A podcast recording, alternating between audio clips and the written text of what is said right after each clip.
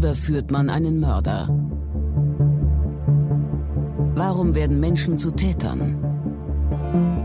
Und welche Abgründe können in jedem von uns stecken?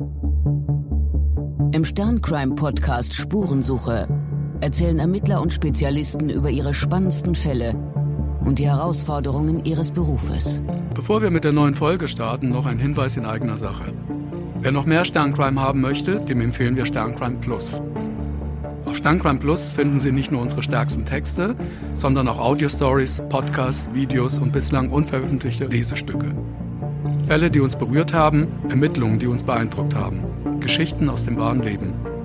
Starten Sie jetzt einen kostenlosen Probemonat unter stern.de slash crimeplus.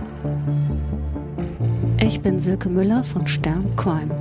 Unser Gast in dieser Folge ist eine Rechtsmedizinerin, die täglich mit den Abgründen unserer Gesellschaft konfrontiert wird. Verprügelten Frauen, gequälte Kinder, um ihr Leben bangende Männer. Saskia Etzold ist stellvertretende ärztliche Leiterin der Gewaltschutzambulanz an der Berliner Charité. Zusammen mit dem Rechtsmediziner Michael Zokos veröffentlichte sie das Buch Deutschland misshandelt seine Kinder, das unter dem Titel Stumme Schreie für das ZDF verfilmt wurde. Die Gewaltschutzambulanz ist die erste Anlaufstelle für Menschen, die in ihrer Not oft nicht wissen, an wen sie sich wenden sollen, welche Rechte sie haben oder wo sie kurzfristig unterkommen können. Frau Etzold. Ja, schönen guten Tag. Guten Tag. Schön, dass Sie da sind. 2017 gab es eine Studie zum Thema Partnerschaftsgewalt. Daraus geht hervor, dass täglich ein Mann versucht, seine Partnerin zu töten.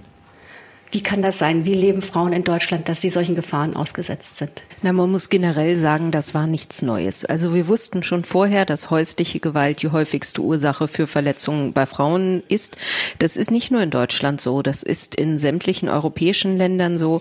Wir gehen davon aus, dass es auch weltweit so ist. Das zeigen durchaus Studien, dass sich da das Land, in dem sie sich befinden, nicht wirklich den großen Unterschied macht. Ich glaube, das Besondere an dieser Studie war, dass es nochmal so deutlich auch in den Fokus gestellt wurde. Dann ganz oft neigt unsere Gesellschaft dazu, Gewalt innerhalb der Partnerschaft, also der Fachbegriff ist die sogenannte häusliche Gewalt, also Gewalt unter Erwachsenen, die in einer Paarbeziehung stehen oder mal gestanden haben, dass das halt sehr oft als Kavaliersdelikt gesehen wird. So, das passiert halt, aber das ist nicht wirklich relevant. Man muss aber sagen, es ist sehr relevant. Das ist auch das, was wir hier in unserem Alltag in der Gewaltschutzambulanz sehen. In jedem jedem vierten Fall von häuslicher Gewalt finden wir Verletzungen durch Gewalt gegen den Hals, also Verletzungen, die potenziell lebensgefährlich sind. Die sind ja auch nach kürzester Zeit nicht mehr so gut nachweisbar. Der Faktor Zeit spielt ja wohl eine große Rolle. Klar, bei Verletzungen spielt der Faktor Zeit immer eine Rolle, nämlich dann, wenn die Verletzungen anfangen zu heilen, kann ich sie natürlich schlechter beurteilen. Und wenn Verletzungen komplett abgeheilt sind, kann ich sie gar nicht mehr beurteilen. Was hier noch mit hinzukommt, ist einfach das Problem, es gibt Merkmale, die eine konkret stattgehabte Lebensgefahr beweisen. Das sind sogenannte Punktblutungen, das sind winzig kleine Blutungen in den Augenbindehäuten, hinter den Ohren, in der Mundschleimhaut, in der Gesichtsschleimhaut und die werden vom Körper in der Regel innerhalb von ein, zwei Tagen abgebaut. Das heißt, dieser ganz wichtige Beweis, dass eine Lebensgefahr konkret vorlag zum Tatzeitpunkt, ist innerhalb kürzester Zeit weg. Deshalb ist es so wichtig, dass man so frühzeitig wie möglich untersucht. Die Frage des Beweiserhebens unterscheidet sie ja auch im Wesentlichen von einer ganz normalen Ambulanz bei einem Krankenhaus. Was macht denn die Gewaltschutzambulanz so aus? Das Besondere der Gewaltschutzambulanz ist, dass wir nicht heilen, sondern wir fotodokumentieren und dokumentieren schriftlich Verletzungen, damit man später für ein eventuelles Gerichtsverfahren, sei es jetzt ein Strafgericht, sei es das Familiengericht, anhand dieser Dokumentation eine Rekonstruktion, was da passiert sein muss, quasi erheben kann. Dann ganz oft haben wir die Situation, eine Person ist verletzt und die Person, über die gesagt wird, dass sie verantwortlich ist für die Verletzung, sagt dann, naja, die war tapsig, die ist gegen die Tür gelaufen, die ist gegen das Möbelstück gelaufen oder auch die berühmte Kellertreppe, die ist halt einfach mal die Treppe runtergefallen. Und da ist es dann wichtig, dass Verletzungen so rekonstruiert werden können, dass man ganz klar sagen kann, nein, das sind Verletzungen, die entstehen typischerweise durch Schläge oder aber es kann natürlich auch sein, dass es wirklich die Wahrheit ist, die der Beschuldigte oder die Beschuldigte da sagen, so dass man dann sagen kann, ja, das lässt sich durchaus in Einklang bringen oder es lässt sich eben mit den Angaben der verletzten Person in Einklang bringen. Und diese Beweise speichern Sie hier oder sichern Sie hier auch wirklich physisch? Genau. Also unser Job ist es, Fotos von den Verletzungen zu machen. Also ganz konkret läuft es so ab. Wenn Sie verletzt sind, rufen Sie bei uns an, machen einen Termin bei uns, kommen dann hierher. Wir fragen Sie dann zunächst einmal, was ist passiert, wann ist es passiert, wie ist es passiert, durch wen ist es passiert dann untersuchen wir sie und zwar nicht im Sinne von, was können wir heil machen. Wir sind zwar alles Ärztinnen und Ärzte, aber wir versorgen sie nicht klassisch medizinisch, sondern wir schauen uns ihre Verletzungen an, beschreiben diese und machen Fotos davon. Und die lagern dann hier in einer Art Aktenschrank oder das muss man sich wirklich so vorstellen. Sozusagen, ja. ja, ja, die lagern in Stahlschränken natürlich einmal quasi digital auf einem geschützten Server, aber wir haben auch immer Ausdrucke selber hier lagern in geschützten Schränken, in geschützten Räumen, zu denen niemand Zugriff hat, so dass, wenn es irgendwann zu einem Gerichtsverfahren kommt, wir die Unterlagen zur Verfügung stellen können, beziehungsweise es ist so, dass sie drei Möglichkeiten haben mit ihren Unterlagen. Die können wir bis zu zehn Jahre bei uns lagern. Wir können Ihnen die aber auch nach Hause zuschicken, natürlich nicht nach häuslicher Gewalt, aber wir sehen ja jede Form von körperlicher Gewalt. Oder die können wir an Dritte schicken, zum Beispiel an die Polizei oder an Ihren Anwalt, sofern Sie uns von der ärztlichen Schweigepflicht entbinden, weil wir unterliegen trotz allem der ärztlichen Schweigepflicht. Es muss ja allerhand passieren, bis man sich traut, bei Ihnen anzurufen bzw. hier vorbeizukommen. Wie hoch ist denn die Schwelle Ihrer Erfahrung nach? Also wir sehen einen deutlichen Unterschied je nach Gewaltart. Bei der häuslichen Gewalt ist es so, dass 80 Prozent der Betroffenen schon einmal Opfer von Gewalt geworden sind oder teilweise mehrfach. Das heißt, die haben häufig einen langen Leidensweg vor sich, bis sie Hilfe annehmen. Bei Gewalt durch Fremde haben sie so gut wie nie Wiederholungstaten. Da ist es auch einfach sozial anerkannter. Es ist einfacher darüber zu sprechen, dass sie aus dem Nachtdienst gekommen sind und plötzlich hat sie jemand niedergeschlagen, hat sich ihre Handtasche gegriffen, ist damit davongerannt, als zu sagen, ich kam aus dem Nachtdienst nach Hause und mein Partner oder die Partnerin war alkoholisiert und war sauer, dass ich so spät gekommen bin und hat mich deshalb angegriffen. Was für Menschen kommen denn zu Ihnen? Zu uns kommen Menschen jeglichen Geschlechts, und auch jeglicher, sagen wir mal, Einkommensgruppe und jeglicher Bildungsschicht. Ganz oft gibt es ja diese Sätze, naja, das sind so die Bildungsferneren, Sie kennen diesen blöden Satz, Pack schlägt sich, Pack verträgt sich. Das können wir so nicht bestätigen. Es kommen wirklich Menschen mit allen kulturellen Hintergründen zu uns und aus allen Stadtteilen von Berlin und auch aus allen Schichten von Berlin. Also im Grunde kann man jetzt nicht sagen, der und der Typus kommt häufiger. Was Sie sehen, ist ein Unterschied in der, sagen wir mal, Art, wie die Gewalt ausgelebt wird. Je bildungsferner, desto offensichtlicher sind die Verletzungen häufig auf den ersten Blick. Je bildungsnäher, desto subtiler ist das Ganze. Wir haben viele Frauen, die zu uns kommen, die aus einem hohen Bildungsniveau stammen, die dann sagen, mein Partner schlägt mich bewusst auf den behaarten Kopf, weil er weiß, dass man da die Verletzung nicht so sehen wird. Oder mein Partner schlägt mich nur gegen die Brustkorb- und Bauchregion, weil er weiß, das ist bekleidet. Und das spricht natürlich schon für eine gewisse Perfidität, wenn sich der Täter noch überlegt, wo kann ich das Opfer verletzen, ohne dass es so auffällig ist. Dann ist natürlich dieses Thema, was ganz oft kommt, mir sind die Sicherungen durchgebrannt und ich habe zugeschlagen, so die klassische Affekttat.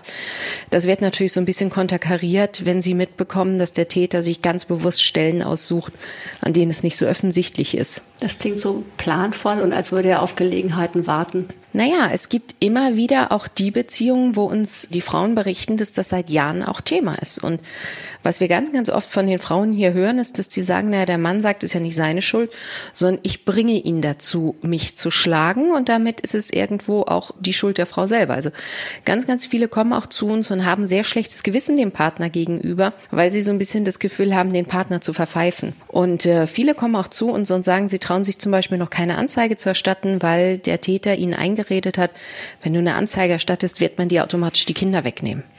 Also da sind oft ganz, ganz große Ängste im Hintergrund, über die wir dann auch aufklären können. Denn letztendlich ist es so, jeder kann zu uns kommen, der körperliche Gewalt erlebt hat und das dokumentieren möchte. Wir haben nicht die Voraussetzung, dass sie eine Anzeige erstattet haben müssen, um zu uns zu kommen. Das heißt, viele, gerade Frauen nach häuslicher Gewalt, kommen auch zu uns lange bevor sie so weit sind, die erste Anzeige zu erstatten. Sie sind dann wahrscheinlich in erster Linie erstmal Ansprechpartner, so ein bisschen auch um wieder Fuß zu fassen vielleicht und die Reflexion setzt dann sehr viel später ein. Ja, ganz viele Opfer wissen auch gar nicht genau, wo sie Hilfe bekommen können. Wir haben ja ein ganz tolles Hilfesystem in Berlin, aber es ist einfach riesig.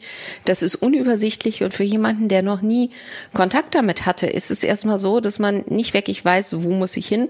Und dann ist es natürlich so eine Beratungsstelle oder eine Hotline. Ähm, das ist schon eine relativ hohe Schwelle, weil ich dann ja auch mich dazu bekennen muss, ich bin Opfer von Gewalt.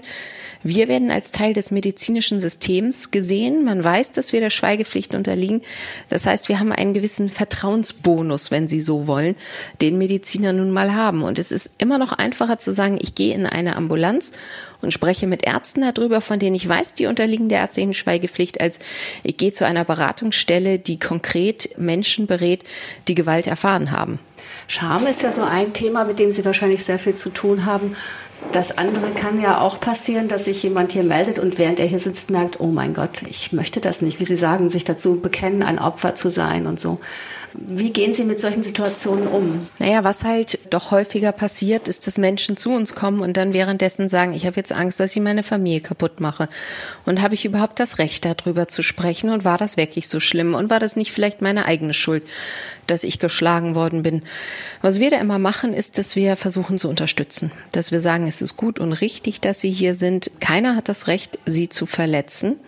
Und es zwingt sie ja keiner dazu, die Unterlagen zu benutzen. Aber wenn wieder etwas passiert, dann existieren die wenigstens. Sich bei Ihnen zu melden und sich auch als Opfer zu bekennen, ist ein Schritt. Das andere bedeutet ja auch, da es sich oft innerhalb von persönlichen Beziehungen ereignet, man riskiert, sein komplettes soziales Umfeld zu sprengen. Das ist ein hoher Einsatz.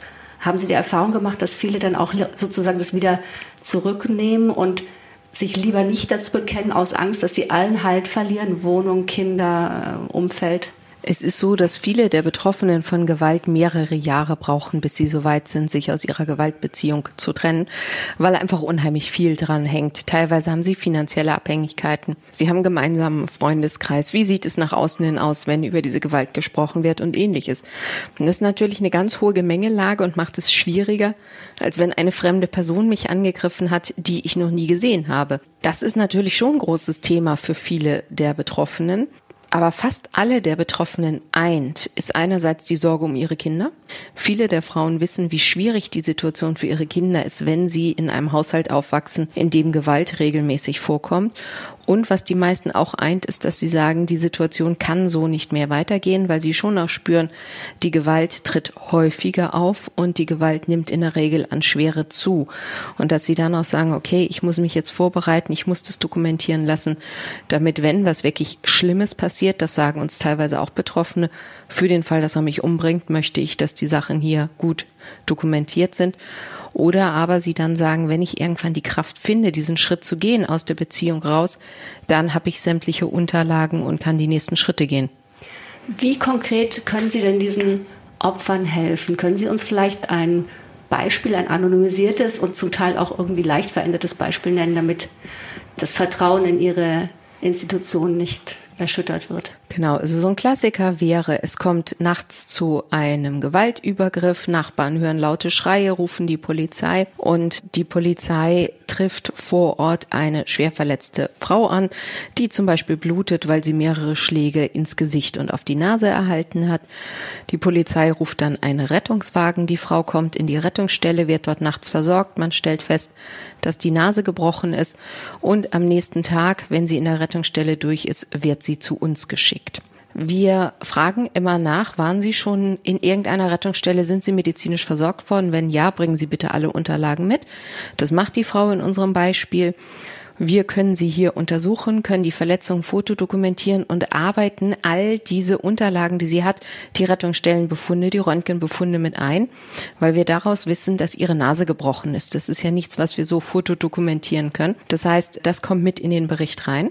Und was wir ihr von vornherein anbieten, ist, ob sie neben der Untersuchung bei uns im Anschluss sich noch beraten lassen will. Man kann sich hier beraten lassen, entweder von der Opferhilfe e.V. oder von der Big Hotline, und zwar direkt im Anschluss an die Untersuchung. Sie müssen nirgendwo anders hin, sondern sie können von geschulten, guten Beratern direkt im Anschluss im Nebenraum beraten werden. Wofür steht Big? Big ist die Berliner Initiative gegen Gewalt an Frauen. Und das sind halt sowohl von der Opferhilfe als auch von Big sehr erfahrene erfahrene Leute, die Ihnen genau erzählen können, wie kann es weitergehen.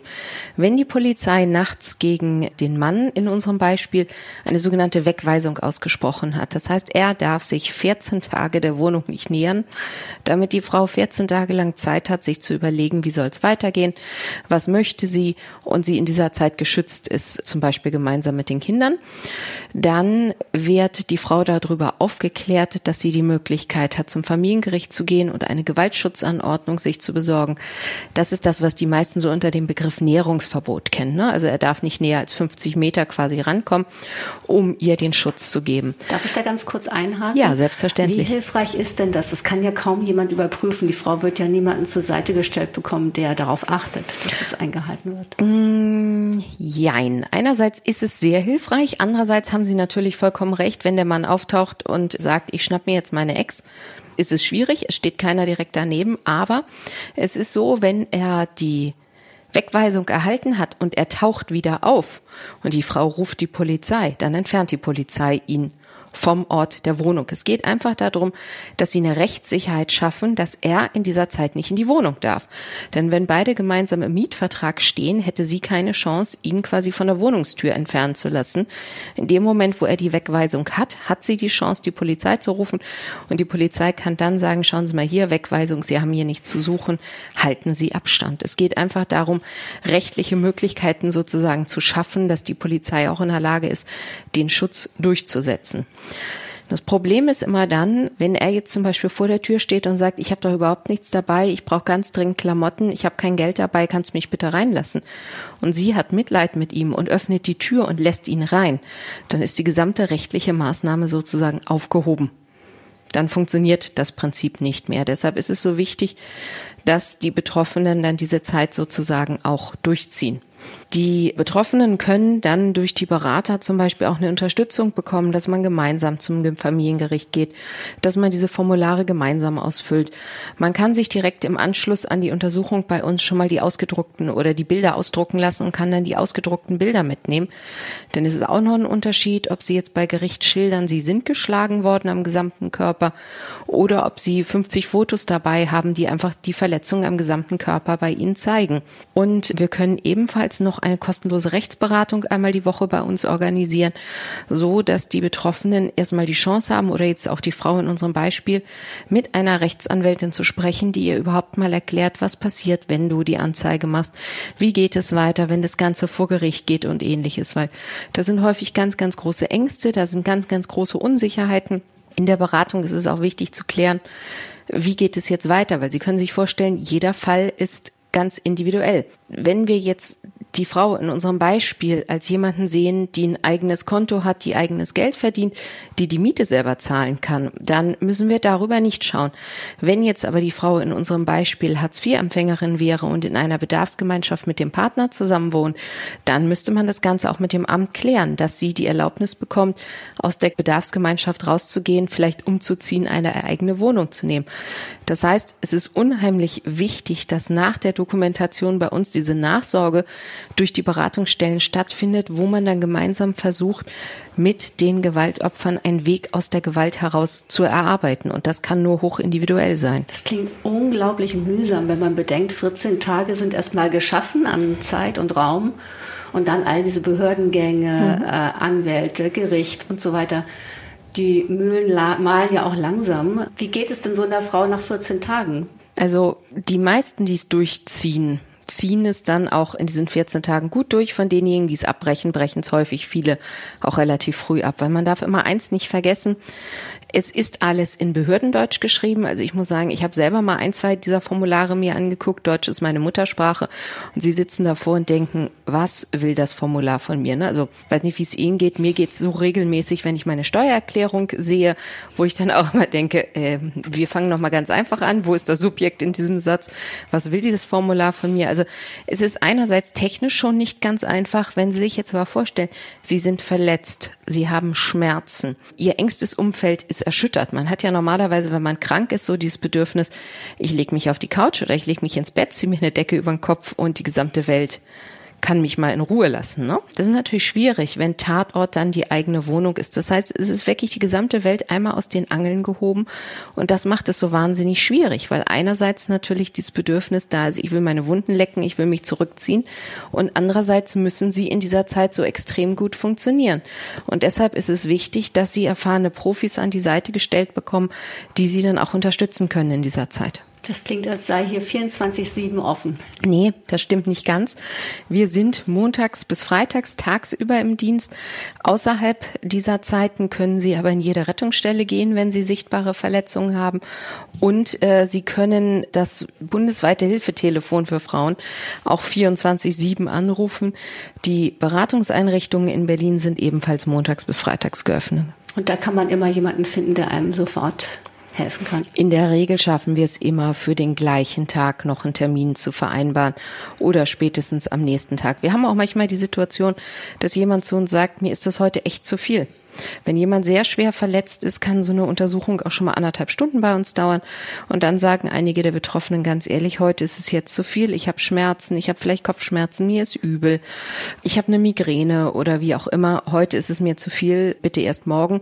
Oder was wir auch immer wieder haben, wenn Kinder damit dranhängen, dass die Betroffenen sagen, das geht jetzt heute nicht mehr, ich muss mein Kind aus der Kita oder aus der Schule abholen. Welche Erfahrungen haben Sie denn mit anderen Ethnien?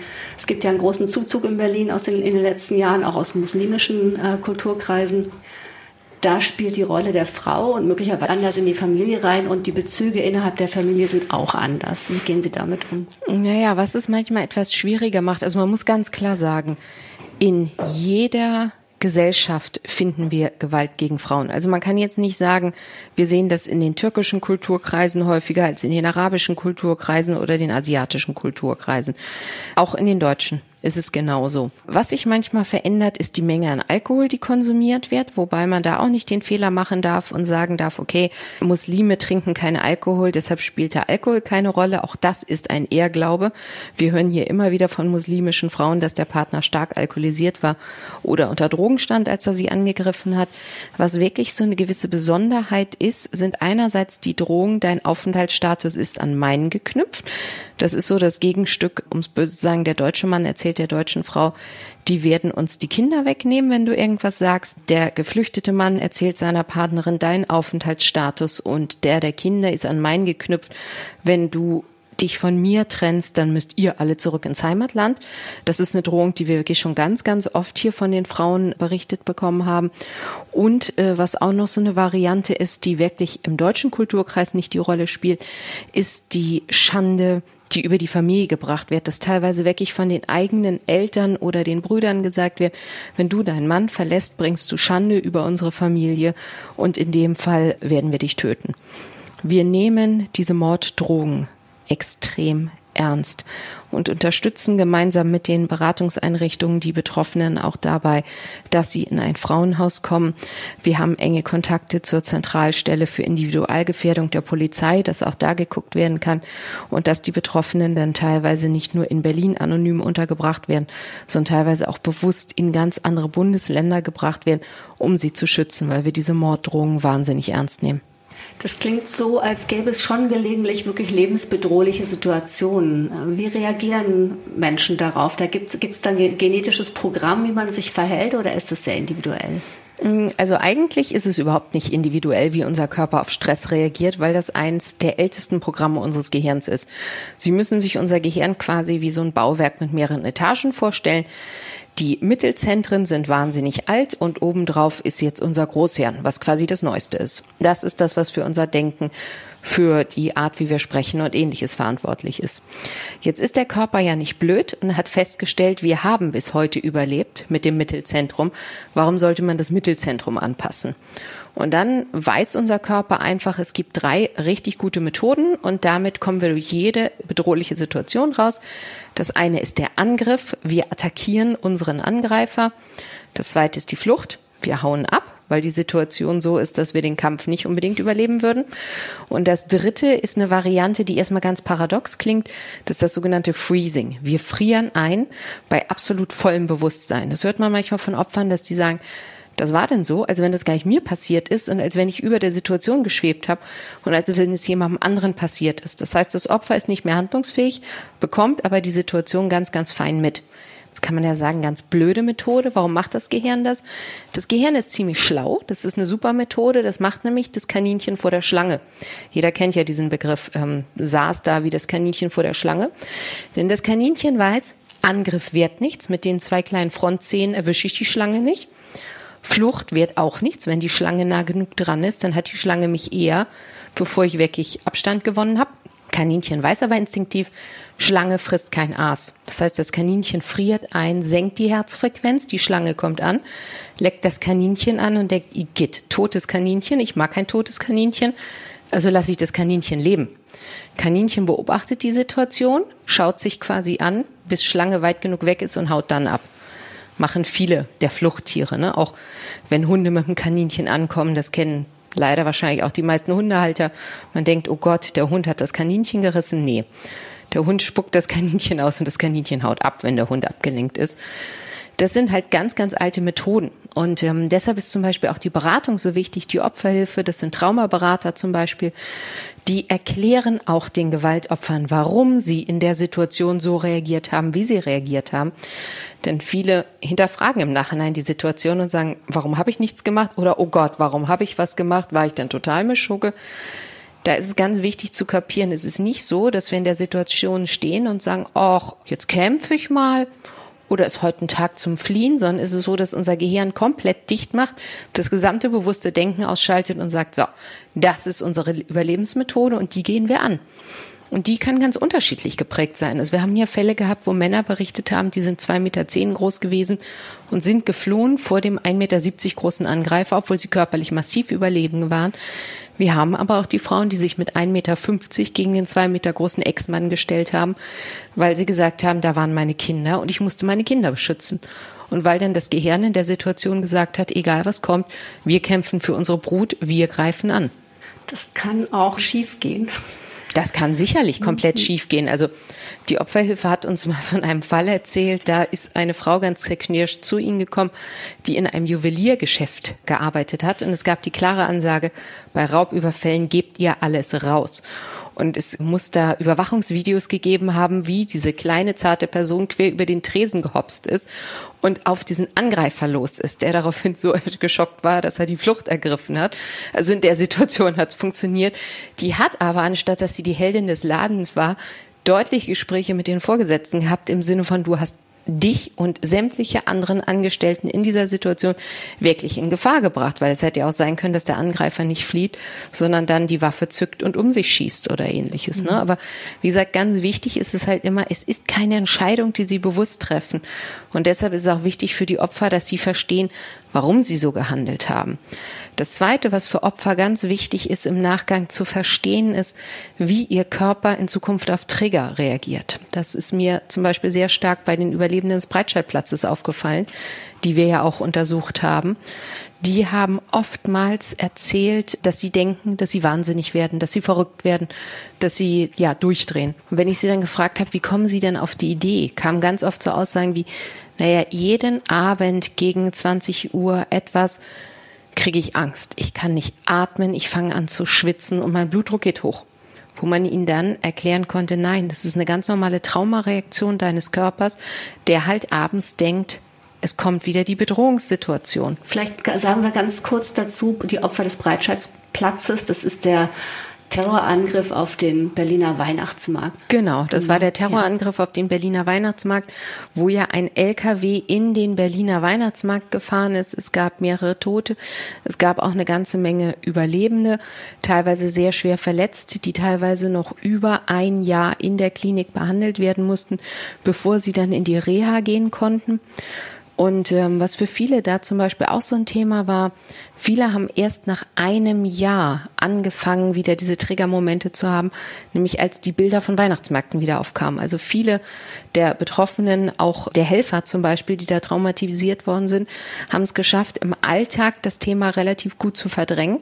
Und dann kam die nächste Weihnachtszeit, überall waren wieder die Weihnachtsmärkte und das war so ein großer Trigger, der hochkam. Und es ist einfach wichtig für die Opfer zu wissen, das sind normale Reaktionen ihres Körpers, die verlieren in dem Moment nicht ihren Geist oder ähnliches, sondern es ist eine normale Reaktion und es gibt auch Möglichkeiten, dass sie da Hilfe und Unterstützung bekommen. Dafür ist aber natürlich auch wichtig, dass sie diese Situation annehmen können und verstehen, es ist nichts, wofür ich mich schämen muss, sondern es ist einfach ganz normal. Und diese 8 Uhr Nervosität, das ist sozusagen eine innere Uhr, die immer wieder um diesen Zeitpunkt herum anspringt. Ja, gerade in den ersten Wochen.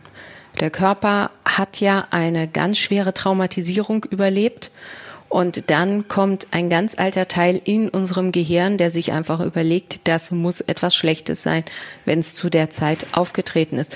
Es wird zum Beispiel auch äh, berichtet, dass Opfer, die Schusswechsel überleben, wahnsinnig in Panik geraten, wenn irgendwo ein Luftballon platzt. Das ist einfach eine Reaktion des Körpers, der gelernt hat, wenn es knallt, dann ist es eine suboptimale Situation was Sie über dieses Freezing erzählen, also dieses Ich stelle mich tot, mehr oder weniger bewusst äh, findet das ja statt. Ist das ein Aspekt, warum vielleicht der neue Paragraph, den man unter Nein heißt Nein abgespeichert hat, hilfreich ist? Weil es ging ja immer darum, warum haben Sie sich denn nicht deutlich gewehrt? Ja und nein. Das Problem beim Freezing ist nach wie vor, dass wir immer wieder Juristen haben, die sagen, das kann doch gar nicht sein. Das ist doch irgendein psychologischer Schwachsinn. Und ich habe es immer in, einer Gerichtsverhandlung gehabt, dass ein Verteidiger zu mir sagt, also das ist so bescheuert, was Sie jetzt hier erzählen. Das kann ich mir nicht vorstellen, dass es da wirklich solche Ansätze in der Traumaforschung gibt. Seien wir mal ehrlich, das ist doch nichts anderes als die Übersetzung für eigentlich wollte sie es doch und kann es jetzt nicht klar sagen. Ist natürlich irgendwie ein bisschen lächerlich, denn das sind Erkenntnisse, die seit den 50er Jahren existieren, dann ist es natürlich schwierig, wenn sowas so in Frage gezogen wird. Insofern ist Nein heißt Nein gut. Ich finde es aber auch ebenfalls gut, weil es gibt einfach genug Situationen, wo sie trotzdem ein klares Sexualdelikt haben und sich das Opfer eben nicht wehren kann. Wenn zum Beispiel das Opfer ein Messer an den Hals gehalten bekommt und die Aussage ist, wenn du irgendwas sagst, dann steche ich dich ab, dann sollten sie als Opfer so ruhig wie möglich sein und versuchen sich möglichst nicht zu wehren, weil dann haben sie die höchste Wahrscheinlichkeit, das Ganze zu überleben.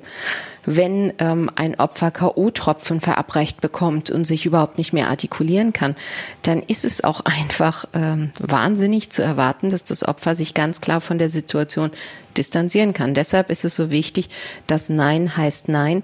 Da gibt's ja auch den Passus drin, dass wenn es ihnen nicht zumutbar ist, sich zu wehren, dass sie sich dann auch nicht wehren müssen. Und ich denke, jeder wird ganz klar sagen, wenn ihnen eine, ein Messer an den Hals gehalten wird, wenn ihnen eine Pistole an den Kopf gehalten wird, dann ist es nicht mehr zumutbar, sich zu wehren.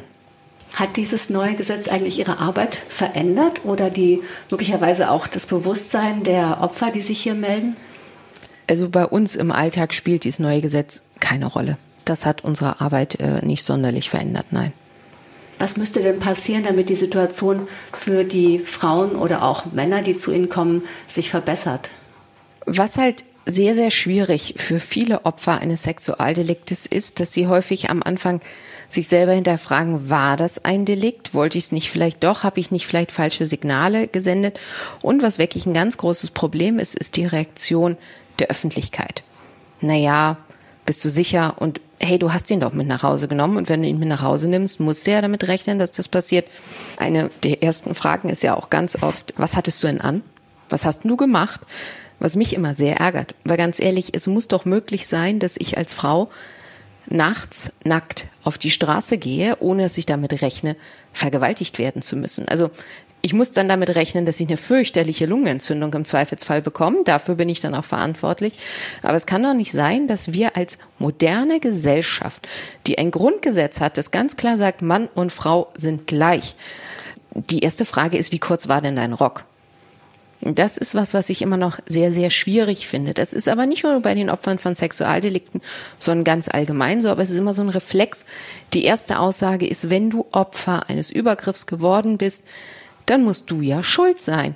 Du hast den Mann ja geheiratet, du hast den Typen ja mit nach Hause genommen. Ach, und guck mal, du hast einen Rock angezogen. Und wenn sie unter diesem Rock noch einen String hatten und womöglich noch eine Rasur im Schambereich, dann ja sowieso, ne? Naja, das sind so Sachen, die teilweise vor Gericht diskutiert mhm. werden. Und wir haben nach viel Gerichtserfahrung zum Beispiel auch den Bogen angepasst, den ärztlichen Befundbericht. Das ist das, was ausgefüllt wird nach einem Sexualdelikt. Denn ganz, ganz oft ist vor Gericht gefragt worden, warum haben Sie denn nicht die Schamhaare ausgekämmt? Und dann äh, mussten die Gynäkologen sagen, da waren keine Schamhaare. Das ist aber nichts Neues. Die meisten Frauen sind heutzutage im Genitalbereich rasiert. Das heißt, wir haben wirklich die Frage aufgenommen, sind Schamhaare vorhanden? Und wenn dann Nein eingekreuzt ist, dann kann man sich die Frage, warum denn die Schamhaare nicht ausgekämmt wurden, ganz klar sparen. Man sieht aber halt auch, wie oft dann Nein angekreuzt wird und das halt einfach das Tragen von Frisuren, nennen wir es mal so, einfach auch eine ganz, ganz große Modesache ist. Haben Sie denn das Gefühl, dass es eine Art von Geschlechterungerechtigkeit gibt vor Gericht?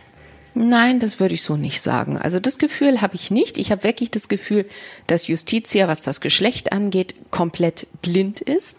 Was, glaube ich, immer noch ein ganz, ganz großes Problem ist, ist, dass die Unterstützung, die die Opfer bekommen sollten und die ja auch in den Istanbul-Konventionen zugesagt werden, zum Beispiel psychosoziale Prozessbegleitung, dass das Opfer also genauso unterstützt wird wie der Beschuldigte, ja, oder der Tatverdächtige, dass das halt noch nicht richtig umgesetzt ist. Wenn Sie sich das angucken, hier in Berlin gibt es aktuell in Gesamt-Berlin vier Leute, die eine psychosoziale Prozessbegleitung anbieten können.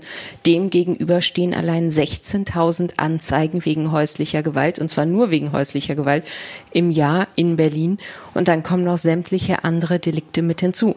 Sie sagten gerade Istanbul-Konvention. Können Sie das ganz kurz erläutern? Nee, es ist festgelegt worden, wie wir alle oder wie unsere Gesellschaften quasi mit Gewaltopfern umgehen wollen, was die Gewaltopfer für Möglichkeiten finden sollen, also quasi wohnortnah adäquate Unterstützung, gute medizinische Dokumentation. Und ein Punkt ist zum Beispiel auch, dass Gewaltopfer sehr frühzeitig jemanden an die Seite gestellt bekommen, die sie in einem eventuellen Prozess, also im gesamten Strafverfahren begleiten. Und das funktioniert noch nicht wirklich. Sehen Sie denn Ansätze, dass das in Gang kommt oder ist das bisher eine reine Absichtserklärung? Nö, es kommt schon einiges in Gang, aber die, wie heißt es so schön, die Mühlen der öffentlichen Hand malen halt etwas langsam. Es ist natürlich eine Kostenfrage. Die Leute müssen dementsprechend ausgebildet werden und das geht halt nicht von jetzt auf gleich. Wir arbeiten halt auch nicht bei Google. Ein anderer Aspekt im Moment ist ja auch die Wohnungsnot. Also wenn Frauen untergebracht werden in Frauenhäusern, kommen sie ja auch erst wieder raus, wenn sie sich eine eigene Wohnung besorgen können, beziehungsweise die eigene Wohnung verlassen, ist gar nicht mehr so einfach, wie das vielleicht noch vor zehn Jahren war. Das ist in der Tat ein ganz, ganz großes Problem. Nicht nur, dass wenn Frauen in den Frauenhäusern sind, dass sie Probleme haben, Unterkünfte für sich und die Kinder zu finden. Das ist auch teilweise ein Problem, wenn sich Paare trennen. Wir haben es immer wieder, dass äh, Frauen hierher kommen und sagen, ich bin schon seit ein paar Monaten von meinem Partner getrennt. Wir suchen beide eine neue Bleibe. Bis dato haben wir noch keine gefunden. Und bis dahin schläft halt eine Person im Wohnzimmer und die andere Person schläft im Schlafzimmer. Oder eine Person schläft im Kinderzimmer und die andere Person im Schlafzimmer. Das macht es natürlich auch nicht unbedingt einfacher, wenn es da eine frische Trennung gibt, wenn es da vielleicht auch deutliche Trennungskonflikte gibt und man zwangsweise aber quasi noch gemeinsam wohnen muss, weil man einfach nichts anderes findet. Was ja auch ein Zwiespalt ist. Einerseits muss man sich quasi einen Opferstatus erkämpfen, um auch Ansprüche geltend zu machen. Und andererseits ist es wahnsinnig schwer, vor sich selber diese Opferrolle einzunehmen und da auch wieder rauszukommen. Was raten Sie den Frauen, die zu Ihnen kommen? Ich rate den Frauen immer, sich frühzeitig gute Unterstützung zu holen. Denn dieser Schritt hierher zu kommen, um sich dokumentieren zu lassen, ist schon ein ganz, ganz wichtiger. Die Opferrolle bedeutet aber nicht, dass ich ohnmächtig in etwas verharren muss, sondern ich habe Rechte und ich habe Möglichkeiten, unterstützt zu werden. Das setzt natürlich voraus, dass ich jemanden habe, der mich da genau berät. Und deshalb haben wir diesen Ansatz gewählt, dass es hier die sogenannten Inhouse-Beratungen gibt. Sprich, dass sehr gute und sehr erfahrene Berater und Beraterinnen hierher kommen und direkt vor Ort beraten. Es gibt zwar die Möglichkeit, dass die Opfer auch irgendwo anders hingehen können, aber wenn Sie sich mal vorstellen, es geht Ihnen schlecht, Sie sind verletzt, Sie haben Schmerzen, Ihnen ist die Situation unangenehm, weil man Ihnen nun mal eingeredet hat, dass Sie eigentlich selber dran schuld sind, weil hätten Sie nicht diese Widerworte gegeben, hätten Sie das Essen nicht anbrennen lassen oder wären Sie nicht fünf Minuten zu spät nach Hause gekommen, weil Sie noch die Freundin auf der Straße getroffen haben, dann wäre es ja nicht zu der Gewalt gekommen Das heißt, in dieser ganz schwierigen Gemengelage brauchen Sie einfach jemanden, der Sie ruhig unterstützen und coachen kann und da durchführen kann. So, und dann möchten Sie vielleicht mit dem offensichtlichen blauen Auge nicht durch die halbe Stadt fahren, zu anderen Stellen zu gehen, sondern es ist wirklich angenehm, wenn Sie einfach nur in den Nebenraum gehen müssen und da in Ruhe in einem geschützten Rahmen diese Unterstützung bekommen und dass ihnen jemand erstmal erzählt, das sind deine Rechte, das sind deine Möglichkeiten, was davon brauchst du, was können wir umsetzen und wie können wir es umsetzen. Bei Ihnen im Wartebereich sieht man auch ganz viel Spielzeug, Kindersachen, Teddybären und so weiter. Wie hoch ist denn der Anteil an Kindern, die hier vorstellig werden? Also wir haben 20 Prozent Kinder in unserem Patientengut, die untersucht werden. Es kommen aber auch ganz, ganz viele Erwachsene und bringen ihre Kinder mit, weil sie nicht wissen, wo die Kinder für den Zeitraum der Untersuchung sonst bleiben sollen. Und wir möchten nicht, dass die Kinder in der Untersuchung mit dabei sind. Die sollen sich nicht nochmal anhören, was Mama oder Papa erlebt hat. Die sollen auch nicht die Verletzung von Mama oder Papa sehen. Das heißt, die spielen denn hier draußen. Das funktioniert auch ziemlich gut. Viele Kinder, die zu uns kommen als Begleitung, finden es hier ausgesprochen cool. Wir haben ja schon Kinder gehabt, die dann, wenn Mama zweimal mit ihnen hier war, gesagt haben, oh Mama, hier ist so toll, hoffen wir mal, dass wir ganz bald wieder herkommen können. Denn wir bestechen die Kinder natürlich auch. Das sage ich auch ganz offen. Jedes Kind, was hierher kommt, kriegt Gummibärchen. Jedes Kind, was hierher kommt, darf sich ein Kuscheltier mitnehmen. Und wir hatten hier den einen Fall, dass wir eine Kuscheltierspende bekommen hatten. Und da waren irgendwie drei Viecher von Ice Age. Fragen Sie mich nicht, wie die heißen. Das Kind wusste es. Und das Kind nahm jetzt Viech 1 beim ersten Besuch mit. Ein paar Tage später nahm es Viech 2 mit. Und das war der Besuch, wo die Mutter im Anschluss mit dem Kind ins Frauenhaus wollte. Und dieses kleine Würmchen stand draußen im Flur und meinte, Mama, ganz bald wieder mitkommen, brauch Viech drei. Ich habe dem Kind dann Viech drei auch noch mitgegeben. Dann hat's halt zwei Kuscheltiere bei dem Besuch bekommen, weil wir wollten halt nicht, dass Mama zurückkommen muss. Und Kind wollte doch so gerne jetzt alle drei Viecher haben. Wie oft werfen Sie denn einen zweiten Blick auf das Kind, weil möglicherweise, wo eine Frau gewalttätig angegangen wird, sind die Kinder vielleicht auch nicht unbedingt sicher. Das klären wir gleich ganz klar, inwieweit waren Kinder mit beeinflusst. Und es ist einfach so, das ist so eine Rechtsmedizinerkrankheit. Wenn Ihnen Leute begegnen, Sie scannen alles und jeden. Und ich kann Ihnen dann schon immer relativ genau sagen, ob ein Kind zum Beispiel richtig viel spielt, wenn es hier mit kurzen Hosen reinkommt und es hat Knie aufgeschürft oder die Hämatome an den Schienenbeinen. Da sind Sie ganz beruhigt, weil dieses Kind genug Zeit auf dem Spielplatz und nicht so viel Zeit zu Hause vor der Glotze verbringt. Sie scannen aber einfach jeden automatisch. Und das ist auch was, was viele von einem erwarten. Also ganz oft hört man dann auch so, oh Gott, oh Gott, übrigens, das hier stammt da und daher, wo ich denke, ja, das, das ist mir klar. Ich habe aber auch schon mal einen Trainer von uns beim Training angesprochen, gesagt, wo hast du das blaue Auge her? Was hast du gemacht? Und mein Mann, der mit mir beim Training war, guckt mich an und sagt, wo hat der denn blaues Auge? Ist er schlecht abgedeckt unter diesem komischen Make-up, was er sich da drauf geklatscht hat. Der wurde knallrot und meinte, ja, er hätte jetzt das Make-up seiner Freundin benutzt und ja, er hätte einen Schlag aufs Auge bekommen. Da hat er zwei Tage zuvor eine Auseinandersetzung in einer Diskothek gehabt und mein Mann war total irritiert und meinte, wieso siehst du das? Und ich dann nur sagen konnte, weil ich mein Geld damit verdiene, solche Sachen zu sehen und das gleich abzuscannen und einzuordnen. In Deutschland sterben jede Woche drei Kinder durch Misshandlung und nicht alle Fälle werden erkannt. Genau, die drei toten Kinder pro Woche in Deutschland sind die Zahlen aus der polizeilichen Kriminalstatistik, also das sogenannte Hellfeld. Das sind die Zahlen, die wir kennen. Demgegenüber steht ein Dunkelfeld. Wir gehen von circa sechs toten Kindern die Woche insgesamt aus. Also doppelt so viel. Doppelt so viele, also quasi fast jeden Tag eins. Problem, dass wir es in so vielen Fällen nicht wissen, ist das Leichenschauwesen, was wir in Deutschland haben. Sprich, jeder Arzt ist verpflichtet, eine Leichenschau durchzuführen. Und wenn Sie dann vielleicht jemanden haben, der nicht viel Erfahrung bei der Leichenschau hat oder sich von der Trauer der Eltern beeindrucken lässt, der füllt dann schon mal den plötzlichen Kindstod womöglich aus. Das Kind wird nicht obduziert und dann wird das tödliche Schütteltrauma des Säuglings nicht erkannt. Kindesmisshandlung ist durchaus ein Problem des Alltags in Deutschland und ist aber auch ein Thema, was Gott sei Dank in den letzten Jahren immer mehr Aufmerksamkeit bekommen hat, aber häufig auch noch tabuisiert ist oder runtergespielt wird. So nach dem Motto ist ja mein Kind und was ich mit meinem Kind mache, ist ja mein Thema. Das geht niemanden anderen was an. Was für Fälle haben Sie hier? Wir haben die gesamte Bandbreite. Also die Kinder, die uns hier vorgestellt werden, haben in der Regel die leichteren Misshandlungen, also häufig blaue Flecken. Das ist das Kind, was montags in die Kita gebracht wird mit blauen Flecken und dann vielleicht auch in der Kita erzählt, Papa haut oder Mama haut oder der neue Freund der Mutter, welchen Namen er auch immer haben mag. Dann sehen wir aber auch Kinder in allen Kinderkliniken der Stadt. Und das sind dann häufig auch schon die schwereren Fälle, wie zum Beispiel die schweren Schütteltraumata. Wir sehen verbrannte Kinder, wir sehen verbrühte Kinder, wir sehen Kinder mit Knochenbrüchen. Also wirklich die gesamte Bandbreite der Misshandlung. Und Berlin sieht relativ viele Kinder, weil bei schweren Misshandlungen aus Brandenburg die Kinder halt häufig in die großen Kliniken nach Berlin geflogen werden, so dass wir hier auch sehr viele Brandenburger Kinder mitsehen. Das heißt, sie werden dann von anderen Institutionen dazugeholt und das ist weniger so, dass Mütter oder Väter mit Kindern bei Ihnen vorsprechen.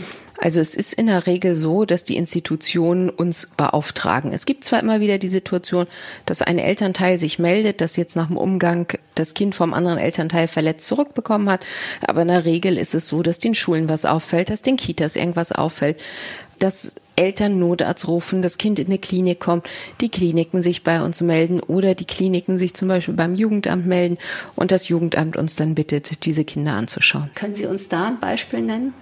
Ein klassisches Beispiel ist ein Kind oder andersrum, es gibt einen Notruf in der Rettungsstelle und es heißt, Säugling atmet nicht mehr. Rettungswagen fährt mit Notarzt hin, man trifft den Säugling an, der zwar atmet, aber in einem ganz schlechten Zustand ist. Kind wird in Klinik gebracht, Verdachtsdiagnose, weil das Kind immer wieder krampft, ist die Hirnhautentzündung und in der Klinik stellt man dann fest, nein, es hat keine Hirnhautentzündung. Es hat ein Schütteltrauma. Also es hat Blutung zwischen harter und weicher Hirnhaut, krampft, hat Atemaussetzer, hat Probleme mit der Körperspannung. Und in der Untersuchung des Augenhintergrundes fallen massive Blutungen in der Netzhaut auf. In diesen Fällen werden wir dann hinzugezogen. Wir schauen uns die Befunde mit den behandelnden Ärzten an. Wir besprechen, welche weiteren Untersuchungen laufen müssen. Und dann kommt es irgendwann zum Konfrontationsgespräch mit den Eltern und gegebenenfalls zur Meldung beim LKA, damit die anfangen zu ermitteln. Wir haben aber auch genauso häufig das 15-jährige Mädchen, was morgens in die Schule kommt und sagt, mein Stiefvater ist gestern ausgerastet, weil er festgestellt hat, ich habe einen Freund und die dann Doppelstriemen im Gesicht hat und sagt, sie sei geschlagen worden oder auch manchmal die schweren Fälle.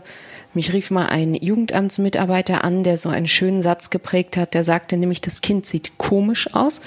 Und auf meine Frage, was heißt komisch, meint er, die hat rote Sommersprossen und ich habe noch nie rote Sommersprossen gesehen. Ich habe auch noch nie rote Sommersprossen gesehen. Das, was das Kind hatte, waren massive Stauungsblutungen, also Punktblutungen im gesamten Gesicht, weil der Vater sich zur Bestrafung auf ihren Brustkorb gekniet hatte. Das ist ein sogenanntes Burking, benannt nach Herrn Burke, der ja Serientäter war. Und die Situation war für das junge Mädchen lebensbedrohlich. Und der hat Sie angerufen, der. Der Jugendamtsmitarbeiter hat uns angerufen, das war ein Kind aus Brandenburg und hat gesagt, ich bin nicht zuständig, die Kollegin, die zuständig ist, kommt morgen wieder in den Dienst. Und dann habe ich gesagt, trotzdem, wir haben bis morgen keine Zeit, weil ich schon eine Idee hatte, was die roten Sommersprossen, wie er sie nannte, sein könnte. Und er hat dann mit seinem Amtsleiter besprochen, dass er einen Taxigutschein bekommt. In der Regel verfügen die Jugendämter darüber und ist dann aus dem Brandenburgischen mit dem Taxi hier zu uns gefahren. Wir haben das junge Mädchen untersucht, konnten auch die Zeichen der stattgehabten konkreten Lebensgefahr nachweisen. Und ich habe dann mit ihr gesprochen und sie hat gesagt, sie möchte dass ihr Stiefvater angezeigt wird, so dass wir dann die Polizei ins Haus geholt haben und sie hier noch die Anzeige erstatten konnte. Das ist ja gar nicht so häufig, dass Gewaltopfer bereit sind, Anzeige zu erstatten. Warum? Naja, wir haben schon eine Anzeigenquote von über 50 Prozent. Also die meisten, die zu uns kommen, sind da schon bereit zu. Ich glaube, man muss halt immer so ein bisschen unterscheiden. Bei der interpersonellen Gewalt und bei der Kindesmisshandlung haben wir eine höhere Anzeigenquote, bei der sexualisierten Gewalt und bei der häuslichen Gewalt eher eine geringere. Woran liegt das? Ich glaube, das hat ganz oft was mit Scham zu tun und auch damit, dass der Täter einem näher steht. Das heißt, man fühlt sich dem Täter gegenüber verpflichtet. Es ist einfach einfacher, eine fremde Person anzuzeigen, als wenn die Person, die ich anzeige, mein Ehepartner ist. Es gibt ja auch keine Anzeigepflicht. Es gibt keine Anzeigepflicht in Deutschland. Selbst Ärzte haben keine Anzeigepflicht. Und auch wenn es um Kindesmisshandlung geht, wir haben noch nicht mal eine Meldepflicht. ich muss nicht das Jugendamt kontaktieren. Ich sollte es zwar, und wir zeigen bei misshandelten Kindern auch relativ häufig an, damit aufgeklärt werden kann, wer das Kind so schwer misshandelt hat. Das ist auch ganz wichtig, um dem Kind die Ansprüche auf Gelder nach Opferentschädigungsgesetz zu sichern. Aber verpflichtet sind wir nicht. Wäre das sinnvoll, eine solche Pflicht einzuführen? Die Anzeigepflicht sicherlich nicht. Ich wäre aber für eine Meldepflicht, sprich, dass jeder Fall zwingend an das Jugendamt gemeldet werden muss. Das könnte dann was befolgen? Naja, es würde dazu führen, dass das Problem, was wir jetzt aktuell haben, dass wenn wir ein schwer misshandeltes Kind haben und mal schauen, war das schon mal medizinisch vorstellig, wir dann oft feststellen, es ist schon mehrfach medizinisch gesehen worden und dann steht teilweise auch im Arztbrief drin Verdacht auf Misshandlung, aber es konnten keine Schutzmaßnahmen für das Kind ergriffen werden, weil das Jugendamt nicht kontaktiert worden ist. In dem Moment, wo sie die Wächterämter zwingend involvieren müssen, können sie wenigstens den Schutz des Kindes gewährleisten, damit es nicht zu weiteren Misshandlungen kommt. Es gibt ja nun auch eine Initiative des Bundesjustizministeriums, Kinderrechte im Grundgesetz zu verankern. Würde das was verbessern? Was meinen Sie? Also ich wäre sehr dafür, dass man Kinderrechte ins Grundgesetz legt, denn im Moment ist es ganz oft so, dass, wenn es hart auf hart kommt, entschieden wird, dass die Elternrechte schwerwiegender sind, weil die im Grundgesetz stehen. Und das führt dann teilweise dazu, dass Kinder, bei denen nachgewiesen worden ist, dass sie schwer misshandelt worden sind von ihren Eltern, trotzdem Umgang mit ihren Eltern haben müssen, wenn die Eltern das einklagen. Und ich schon häufig von Pflegefamilien gehört habe, dass es den Kindern danach unheimlich schlecht geht. Sie kämen ja auch nicht auf die Idee, einer Frau, die sich von ihrem Partner getrennt hat, weil er sie immer wieder geprügelt hat, dann zu sagen, pass mal auf, einmal die Woche musst du zur Ehetherapie gehen und dann setzt ihr euch an den Tisch und das kriegst du schon irgendwie hin, aber er hat das Recht darauf. Wenn Sie sagen, das Dunkelfeld bei den Kindstötungen ist unglaublich groß, 50 Prozent hatten wir da eben, Wäre es sinnvoll, eine Obduktionspflicht für tote Kinder einzuführen? Es gibt in Bremen seit vielen Jahren die Bestrebung, dass jedes Kind obduziert werden soll. Das war so ein bisschen die Reaktion auf den Tod von Kevin. Ich weiß nicht, warum es nicht umgesetzt ist. Ich halte eine generelle Obduktionspflicht für Kinder nicht für zielführend. Denn ein Kind, was mit schweren Fehlbildungen geboren wird und zum Sterben nach Hause entlassen wird, ein Kind, was eine schwere Infektionserkrankung hat, die Kinder, die Krebserkrankungen haben und daran versterben, die müssen wir nicht obduzieren. Da wissen wir, woran sie verstorben sind. Was ich gern hätte, wäre eine professionelle Leichenschaupflicht für Kinder. Das heißt, jedes tote Kind wird einmal einem Rechtsmediziner oder, oder meinetwegen so etwas wie einem Coroner, wie es in den USA oder England der Fall ist, vorgestellt. Das heißt, jemand, der sich die Unterlagen anguckt und sagt, können wir sicher sagen, woran das Kind verstorben ist, dann muss es nicht obduziert werden, aber in dem Moment, wo irgendwie Unklarheit herrscht, sollte das Kind obduziert werden. Wir haben jetzt sehr viel über Gewalt gegen Frauen und Kinder gesprochen. In unserem Vorgespräch erwähnten Sie aber auch, dass gar nicht mal so wenige Männer zu Ihnen kommen. Ja, knapp 25 Prozent unserer Erwachsenen, die zu uns kommen, sind männlich. Was wir dort seltener sehen, ist die häusliche Gewalt gegen Männer, wobei man da sagen muss, wir wissen relativ wenig über das Vorkommen dieser Fälle. Wir gehen aber auch davon aus, dass Männer sich noch schwerer tun, Hilfe anzunehmen als Frauen. Insofern, es gibt sie sicherlich, die häusliche Gewalt gegen Männer. Wir sehen sie halt hier auch aber wir kennen keine genauen Zahlen. Was wir sehr oft sehen, ist interpersonelle Gewalt bei Männern, also Täter und Opfer stehen in keinem Paarkontext zueinander. Und was wir auch sehr oft sehen, ist Gewalt im Dienst dass Männer während ihres Dienstes angegriffen werden. Und die häufigsten äh, Berufsgruppen, die wir dabei sehen, ist halt Polizei, Feuerwehr, also da insbesondere der Rettungsdienst, dass Rettungsdienstler attackiert werden, während sie ihre Arbeit machen, sei es von den Patienten selber, sei es von Angehörigen oder zum Beispiel von jemandem, der findet, dass er zu blöd zugeparkt wurde von dem Rettungswagen. Klinikpersonal ist auch relativ oft betroffen und Mitarbeiter und Mitarbeiterinnen der JVA. Das sind die, die am häufigsten betroffen sind. Letztendlich muss man aber sagen, sehen wir Mitglieder so ziemlich jeder Berufsgruppe als Opfer von Gewalt während des Dienstes. Haben Sie das Gefühl, das wächst? Ich habe schon das Gefühl, dass es zunimmt und dass insgesamt auch, sagen wir mal, die Hemmschwelle, Konflikte körperlich zu klären, deutlich gesunken ist. Haben Sie eine Erklärung dafür? Ich denke, insgesamt ist der Ton im öffentlichen Umfeld rauer geworden er ist verroter und ich finde es auch ganz, ganz erschreckend, was teilweise heutzutage akzeptiert wird. Ja, Sie sehen es ja an dem Beispiel, das vor kurzem aufgetreten ist, Frau Kühners, die ja übelst beschimpft worden ist, wo das Gericht festgestellt hat, dass nur aufgrund der Position, die sie innehat, sie das akzeptieren muss. Das finde ich unheimlich schwierig. Man kann ja meinetwegen sagen, die Frau ist die unfähigste Politikerin, die mir je begegnet ist, oder die politische Meinung von ihr ist eine Vollkatastrophe. Aber jemanden als Schlampe, und es waren ja noch deutlich schlimmere Sachen da drin, beschimpfen zu dürfen, ohne dass das eine Beleidigung ist, das hat mich schon so ein bisschen schockiert, dass das inzwischen so die deutsche Gerichtsmeinung ist. Und auf der Straße bei Rettungsdiensten zum Beispiel wird das dann sehr schnell handgreiflich. Ist auch merkwürdig, weil ein Rettungsdienst kommt doch eigentlich, um zu helfen. Wie erklären Sie sich das, dass gerade die so bedrängt werden? Naja, das Problem ist manchmal, dass die Patienten, die wirklich Hilfe brauchen, nicht erkennen, dass sie Hilfe brauchen. Es ist manchmal so, dass jemand, der stark alkoholisiert ist, es für eine verdammt gute Idee hält, in seinen klitschenassen Klamotten, weil er gerade aus der Spree rausgefischt wurde, durch die Gegend bei Minusgraden marschieren zu müssen und überhaupt nicht versteht, dass das eine lebensbedrohliche Situation ist. Es gibt alkoholisierte Menschen, denen auch nicht klar ist, warum diese gemütliche sechsspurige Straße jetzt gerade nicht zu ihrem Bett werden sollte. Es gibt Angehörige, die die Situation nicht verstehen und sich wahrscheinlich bedroht fühlen vom Rettungsdienst. Naja, und dann gibt es die Menschen, die der Meinung sind, dass nur weil der Rettungsdienst dort jemanden reanimiert, das ja nicht dazu führen kann, dass sie kurz warten müssen, bis der Rettungsdienst weg ist und sie dann an ihr Auto kommen. Mit welchen Blessuren kommen dann diese angegangenen Männer zu Ihnen? Fast alle kommen mit Schäden durch stumpfe Gewalt, also durch Schläge oder Tritte zu uns.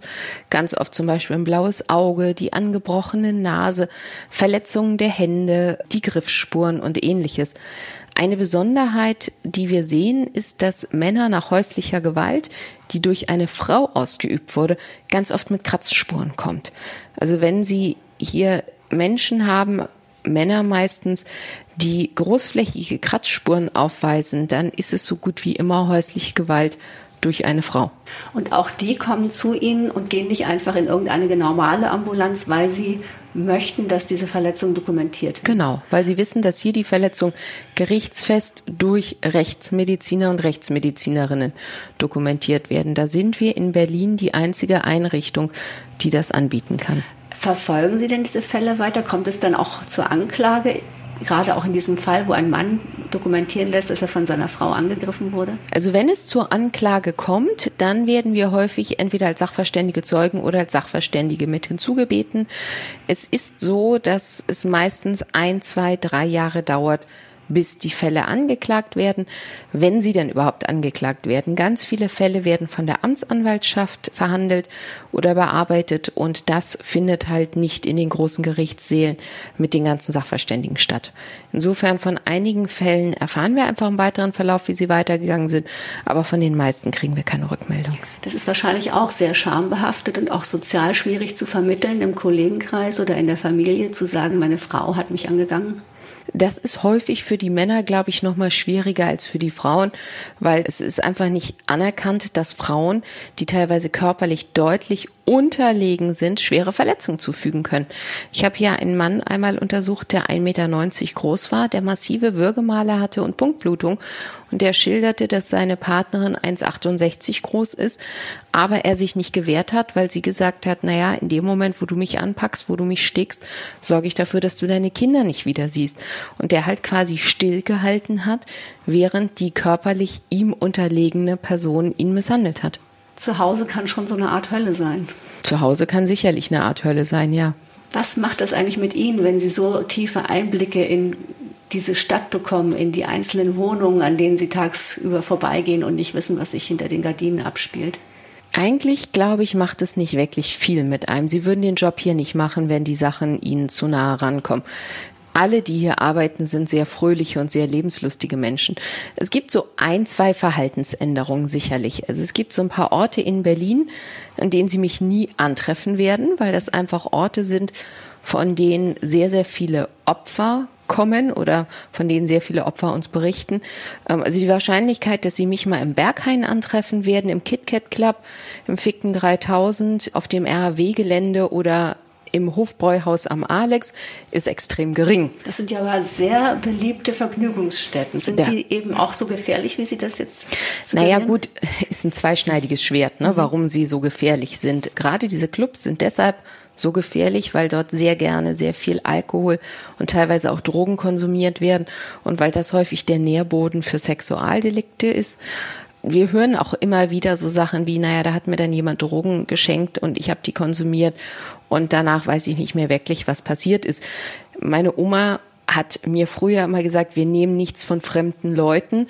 Das bezieht sich auf so ziemlich alles. Natürlich haben sie das an diesen Städten deutlich mehr oder auch auf dem RAW-Gelände. Da gab es ja auch große Artikel drüber, dass es da Taschenraub sozusagen gab und wenn sich jemand dagegen gewehrt hat, wurden Messer eingesetzt und ähnliches. Und natürlich haben sie sowas häufiger an Orten, wo viele Menschen sind, aber das sind Orte, da muss ich nicht unbedingt hin. Mal ganz abgesehen davon, kein Ort kann für mich so cool sein, als dass ich vorher drei Stunden in der Kälte stehe, um da reinzukommen, ja. Das heißt, das Berliner Nachtleben ist eigentlich gefährlich. Naja gut, ich glaube, das Nachtleben jeder Großstadt ist gefährlich und da freue ich mich dann immer, dass ich zu alt für solche Sachen bin. Wir haben jetzt viel über Männer und Frauen und Kinder geredet. Wie kann man denn eigentlich sexuelle Selbstbestimmung besser schützen?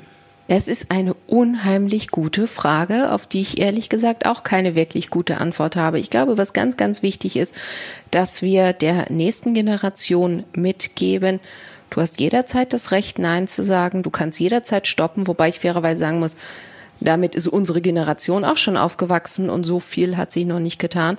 Ich glaube, der erste Schritt, den wir wirklich als Gesellschaft gehen müssen, ist, dass wir uns ganz klar positionieren und sagen, nein, wir lehnen Gewalt ab egal wie sie zustande gekommen ist, wir fangen nicht an, als erstes nachzufragen, was hattest du für Kleidung an, wo hast du dich befunden oder ähnliches, sondern die erste pauschale Aussage muss sein, wir lehnen jegliche Form von körperlicher Gewalt ab, ohne Wenn und Aber und erst danach nachzufragen, wie ist das Ganze entstanden. Aber es gibt ja auch ganz oft die Diskussion, bei politischer Gewalt macht es einen Unterschied, ob sie von rechts oder von links kommt. In dem Kontext Gewalt innerhalb der Gesellschaft, wer darf wen angreifen, was ist noch politisch korrekt, was ist nicht politisch korrekt.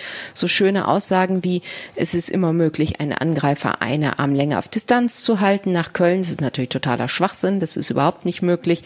Und letztendlich führt es immer zum Opferbashing. Das heißt, ich glaube, das Wichtigste ist, dass unsere Gesellschaft ganz klar sagt, wir lehnen Gewalt ab, wir akzeptieren Gewalt nicht und wir akzeptieren auch keine Entschuldigung für Gewalt. Frau Etzold, ich danke Ihnen. Gerne. Wer die Hilfe der Gewaltschutzambulanz in Anspruch nehmen möchte oder Rat sucht, findet die Kontaktdaten im Internet unter gewaltschutzambulanz.charité.de. Wer noch mehr Sterncrime haben möchte, dem empfehlen wir Sterncrime Plus. Auf Sterncrime Plus finden Sie nicht nur unsere stärksten Texte, sondern auch Audio-Stories, Podcasts, Videos und bislang unveröffentlichte Lesestücke. Fälle, die uns berührt haben, Ermittlungen, die uns beeindruckt haben, Geschichten aus dem wahren Leben. Starten Sie jetzt einen kostenlosen Probemonat unter stern.de slash crimeplus.